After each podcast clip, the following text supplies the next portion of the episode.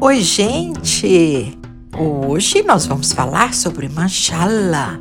Que Mashallah é uma frase islâmica que expressa apreciação, alegria, louvor ou agradecimento para um evento ou algo realizado. Para isso, é usado como uma expressão de respeito, enquanto ao mesmo tempo servido como lembrete de que todas as realizações são feitas pela vontade de Allah, Deus. Geralmente se diz ao ouvir uma boa notícia. Em algumas culturas muçulmanas, as pessoas podem pronunciar esta frase na crença de que possa ajudar a proteger alguém de ciúmes, mal olhado ou azar.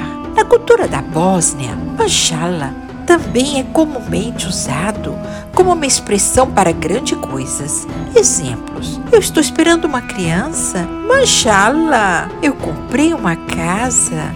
Manchala. A frase também encontrou seu caminho na linguagem coloquial de muitos povos não árabes islâmicos, como persas, turcos, que dizem mas'ala, os curtos, os bósnios, azeres, tchetchenos, ávaros, circassianos e outros povos muçulmanos do Cáucaso, tártaros, albaneses e muçulmanos do sul da Ásia que dizem Mashallah e alguns dos povos dos Balcãs que viviam sob o domínio turco, incluindo alguns de não são da fé islâmica, sérvios, búlgaros e macedônios, que dizem Massallah.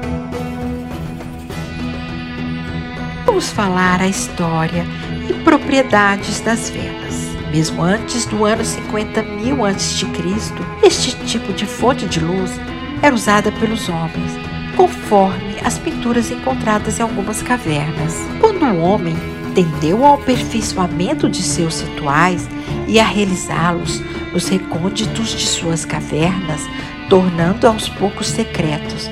Não houve mais possibilidade de acender fogueiras. Foi mister passar ao uso de objetos mais práticos para manter o fogo sagrado, como tochas, por exemplo. Posteriormente, com a invenção das velas, obteve-se uma chama pura e praticamente isenta de fuligem, mais prática para uso em recintos fechados e ocultos. Muitas dessas tradições se fixaram e permaneceram até os nossos dias. A vela se tornou um fogo simbólico e ritualístico, mantendo acesa a chama sagrada nos locais onde as pessoas se reúnem, como faziam nossos ancestrais em suas moradas primitivas. Há menções sobre velas nas escritas bíblicas, datando do século X a.C. Um pouco mais recentemente, no ano 3000 a.C., foram descobertas velas em forma de bastão no Egito e na Grécia.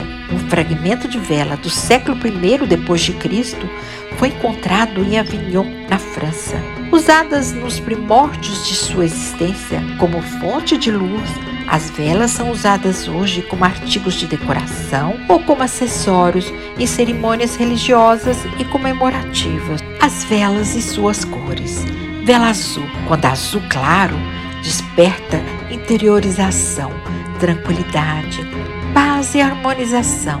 Ela protege a garganta, a laringe, a faringe, a tireoide, a língua, as cordas vocais e a fala, o paladar, trompa de Eustáquio, o cerebelo, as vértebras cervicais e a nuca. Vela verde, usada em ritos para alcançar a fertilidade, a abundância e a fartura. Vela branca, a mais pura das velas. A vela branca é inspiração para o despertar da espiritualidade e ascensão da consciência. Vela laranja, ela incentiva a criatividade, as atividades artísticas e desportivas.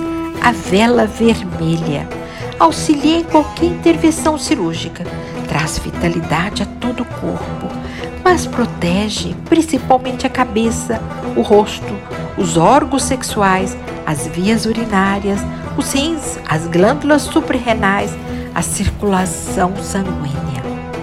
Vela amarela, ela ajuda a vencer a timidez e favorece as relações sociais, intensifica a memória, a agilidade mental, a eloquência e a capacidade de entender entre linhas. Vela violeta protege os missionários e os imigrantes, atua sobre o pâncreas e o metabolismo endócrino na circulação arterial e depuração do sangue.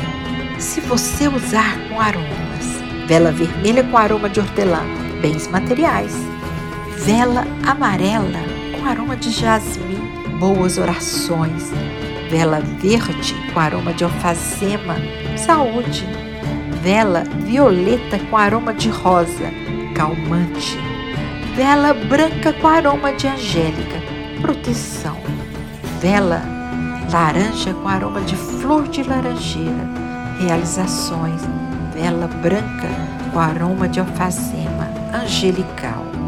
Evite que toquem suas velas. Elas devem estar impregnadas das suas vibrações.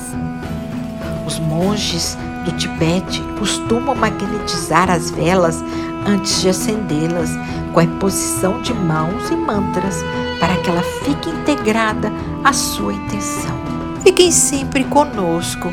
Rádio Orion, aquela que mais cresce no Brasil.